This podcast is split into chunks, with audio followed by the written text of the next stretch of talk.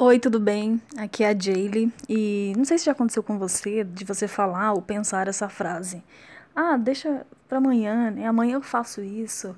Ah, não, amanhã vai dar mais certo. Não, amanhã eu faço.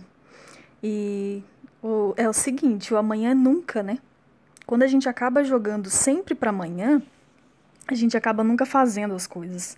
E é importante atentar a isso. Aí tem gente que fala assim: "Ah, eu não tenho tempo, Jaylee". Mas se você analisar, todo mundo tem as mesmas 24 horas. Todos que você imaginar no mundo têm o mesmo número de horas que você e que eu também.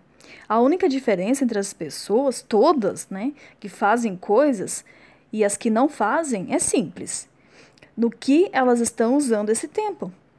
Então, a única diferença entre você e uma mulher que você olha e está tendo os resultados que você gostaria de ter, tanto no financeiro, profissional, relacionamento, é que existem coisas que você está fazendo que ela não está fazendo. E existem coisas que ela está fazendo e você não está.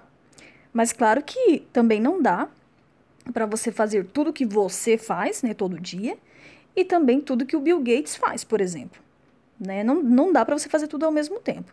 E para você ter os resultados que você deseja, você principalmente vai tirar da sua rotina, né, as coisas que você está fazendo que não te dão os resultados certos, para que daí você coloque outras coisas nesse lugar aí, né, preencha nesse nesse tempo que te dê os resultados. Por exemplo, digamos que você queira estudar X coisa, ler um livro tal, e fala que não sobra tempo.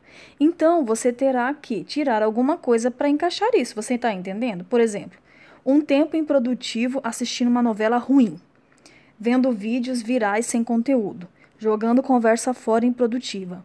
Alguma coisa você terá que abrir mão para encaixar outra coisa que te faça crescer. Então lembre-se sempre disso. Amanhã é nunca. Então você comece agora a analisar o que você pode tirar de improdutivo da sua vida e que você pode estar colocando as coisas produtivas em todas as áreas da sua vida. Um beijo, tchau.